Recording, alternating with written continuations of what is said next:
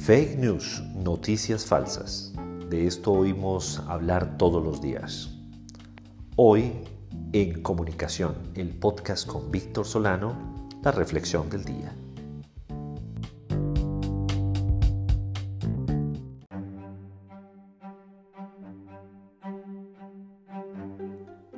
Las fake news o noticias falsas son un fenómeno que a veces tendemos a creer que es nuevo en realidad, historias o noticias falsas han existido siempre con la historia de la humanidad. ¿Qué es importante entender? Que siempre hay una intencionalidad. Hay alguien que quiere hacer daño, que quiere dañar la reputación de personas o de organizaciones. ¿Qué es lo que nos corresponde a nosotros como ciudadanos? Ser absolutamente responsables con todos los contenidos que nos llegan a través de redes sociales o de plataformas como WhatsApp. ¿Qué es lo que podríamos hacer entonces cuando nos llega un contenido, un material de esta naturaleza? Parar, decirle a la persona que nos envió esto, preguntarle de dónde lo recibió, cuál es la fuente, si ha verificado la veracidad de ese contenido. En esa medida muy probablemente esa persona entenderá que no debe replicar más ese tipo de materiales. Por eso con las noticias falsas lo más importante es verificar, dudar siempre por llamativo que sea el titular, por pretenciosa que sea esa información, no siempre es ah, veraz. Los invito a que contrasten con fuentes de información creíbles, con medios de comunicación que les generen verdadera credibilidad, que sean genuinos en su trayectoria de contenidos de información real.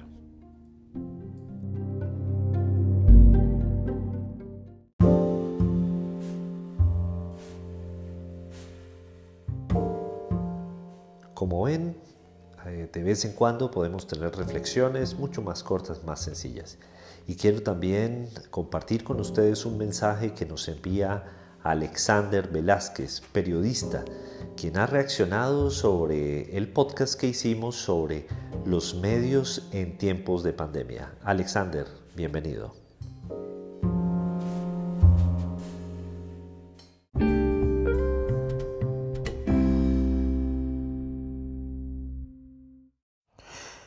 Hola Víctor, interesante la lectura de tu columna y, lo que allí planteas.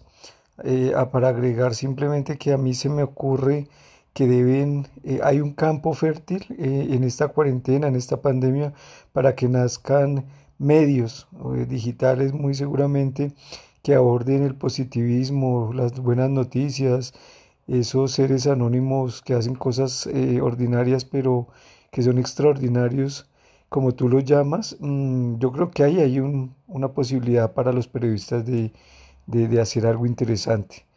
Eh, gracias por compartirnos tu visión sobre lo que está pasando con los medios.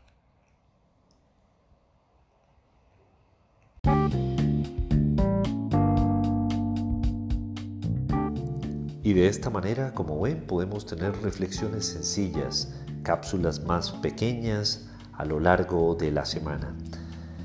Nuevamente los invito a que me envíen sus mensajes de voz para compartirlos en próximos episodios. Siempre será importante la retroalimentación de ustedes, las audiencias. Nos vemos la próxima semana en Comunicación, el podcast con Víctor Solano.